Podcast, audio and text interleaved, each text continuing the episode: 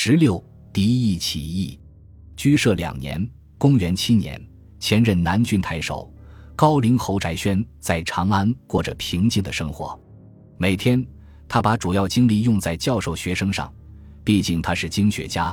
前任丞相翟方进的儿子，素有家学，主要知《春秋谷梁传》和《左氏传》。前几日，冲陵侯刘长遣人为子求婚，给他平静的生活增添了不少事物。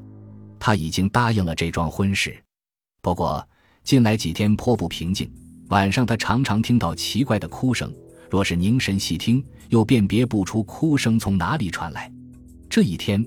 翟玄又像往常一样在家中堂屋授徒，忽然觉察到中庭院子里养的雁。古人说的雁，其实就是鹅。受惊而起，他和几名学生赶忙去看，大惊失色，原来是不知从哪里钻来的野狗，已经把数十只大鹅的头都咬掉了，而狗早就跑出大门，不知所踪。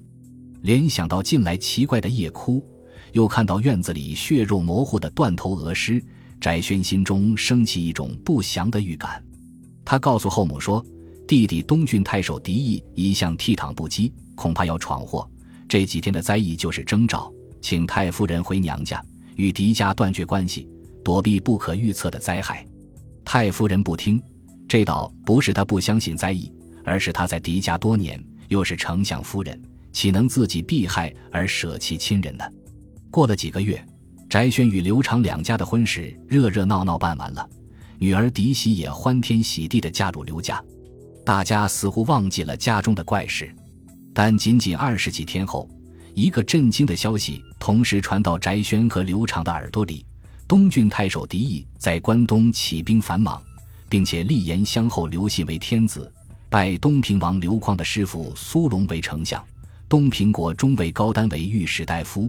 俨然已经自立朝廷，大军集结十万，浩浩荡荡西进。和消息几乎同时到来的是士兵。留在长安的翟轩和后母及家族近亲二十四人，刘长刚过门的儿媳妇翟喜，以及刘长的儿子刘信的儿子，都迅速被捉拿西域。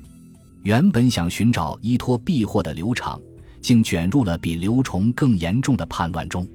敌意虽然不是宗室。但与宗室有着不可分割的关系。早在一年前，王莽刚刚居舍时，他就认为王莽必然代汉，但宗室衰弱，外无强藩，而自己是丞相之子，世受汉恩，所以有义务讨伐王莽。从狄义以往做事的风格和翟轩对他的评价看，他确实是一个手段凌厉、敢想敢做、有侠义之风的人。此次起兵，他酝酿已久。东郡位于关东，治所在濮阳，辖内有延祥后国、武平后国，隔壁是东平王国。这几个国的王侯都属东平王世系。前任东平王刘云在汉哀帝时，被哀帝从宗室里抓典型给杀了。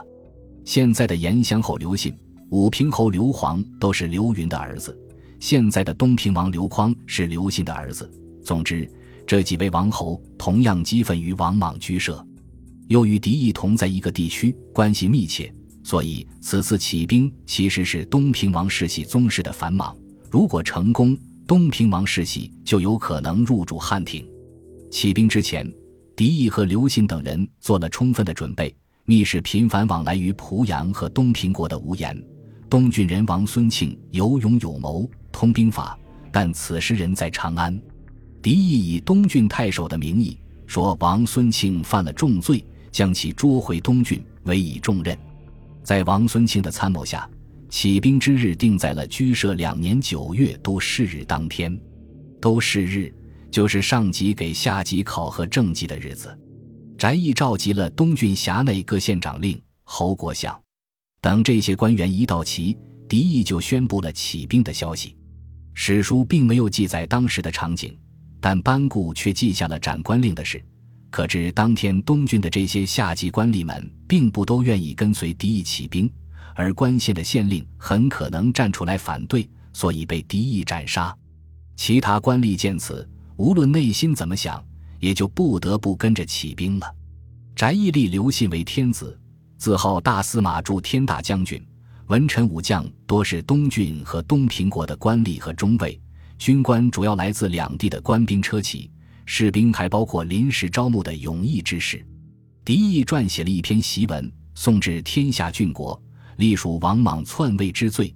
其中最令人震惊的消息就是，两年前汉平帝是被王莽毒死的。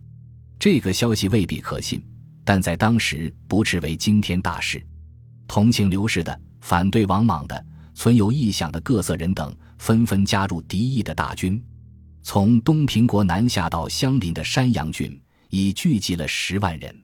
敌意和刘信能够迅速纠集一支庞大的军队，除了他有组织有谋划，还与西汉的地理格局与西汉前期的历史有关。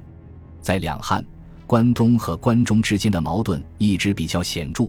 汉初是关东的异姓诸侯和关中刘氏汉庭的矛盾，清除异姓诸侯之后，又变成关东的刘姓宗室与关中皇室的矛盾。所以诛灭诸吕时，是关东的齐王刘襄率先发难，和他同属齐悼王时期的刘璋、刘兴居起了关键作用。因此，狄义也是寻此先例，与关东诸侯西进叩关。王莽听说后，大为惊惧。这不同于刘崇的乌合之众，而是由宗室和勋贵联手，举关东兵力，试图复现诛灭诸吕旧时的军事叛乱。所以，他一面调兵遣将准备迎战，一面模仿周公，抱着刘英主持廷议，显出一副为刘氏操劳国事的姿态。王莽的军事调遣还是很有水平的，他兵分两类，前一类由七位将军统领，火速集结，主动攻击敌意。这七位将军的组成也颇有意思，其中有四府之一担当爪牙的孙建，有王氏家族成员，还有刘氏宗室刘弘。七将军的兵员组成也颇有意思，凡七人，自责除关西人为校尉军吏，将关东甲卒发奔命以击一言。另七将军自己任命关西人为军官，统帅关东士卒。这说明刘信和敌意的起兵却有关东和关中矛盾的因素。后一类则是防守兵力，王莽抓的几个点也比较内行，分别是关中的咽喉函谷关、关中和东南部的锁岳武关，这两处算是防守的前线。随后在关中层层设防，包括长安附近的坝上和平乐关，最后是长安城自身的设防。此外，王莽还令王顺。贞丰昼夜在殿中巡逻，以保护自己的人身安全。其实，函谷关在汉武帝时期向东移过，已经不是当年齐王刘襄扣关的旧关，这使得关中更具纵深优势，关东更难取胜。完成了军事布置，王莽怀抱刘英，赶到周公诛管蔡的历史复现了。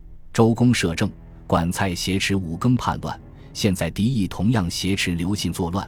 周公当年都十分担心，何况我王莽呢？即使两千年后的现代社会，这种历史复现的希冀也很常见。例如，欧洲七年战争期间，法国、奥国、俄国组成的联盟几乎要把腓特烈大帝的普鲁士灭亡了。结果，俄国女皇伊丽莎白突然病逝，继位者彼得三世亲普鲁士，而且是腓特烈大帝的粉丝，于是退出战争，导致联盟解体。腓特烈大帝奇迹逃生。到了第二次世界大战后期，希特勒已经躲在地下室里。得知罗斯福病逝的消息后，他就认为腓特烈大帝的奇迹将会在自己身上重现。今人如此，何况古人？周公圣使的逼真复现，令王莽在忧惧中获得了强大的自信。他模仿周书做了一篇大告，承诺将来一定会父子明璧。就是还赠给刘英的意思，也是复辟一词的本意。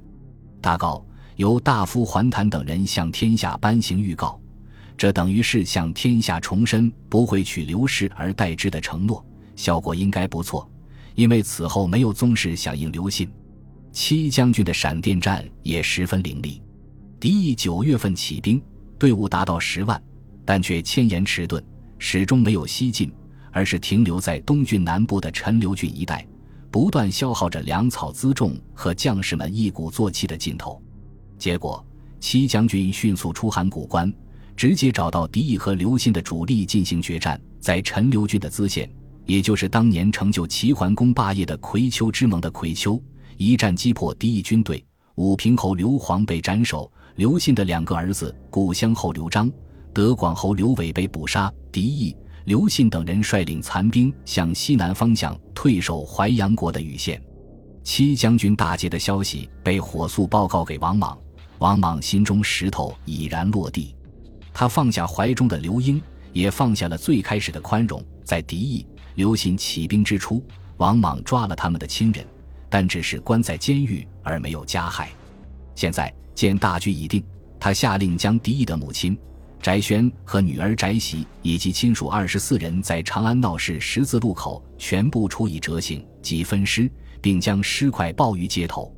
行刑那天，天气和煦，层层叠叠围观的人群里，不时传来受难者的惨叫。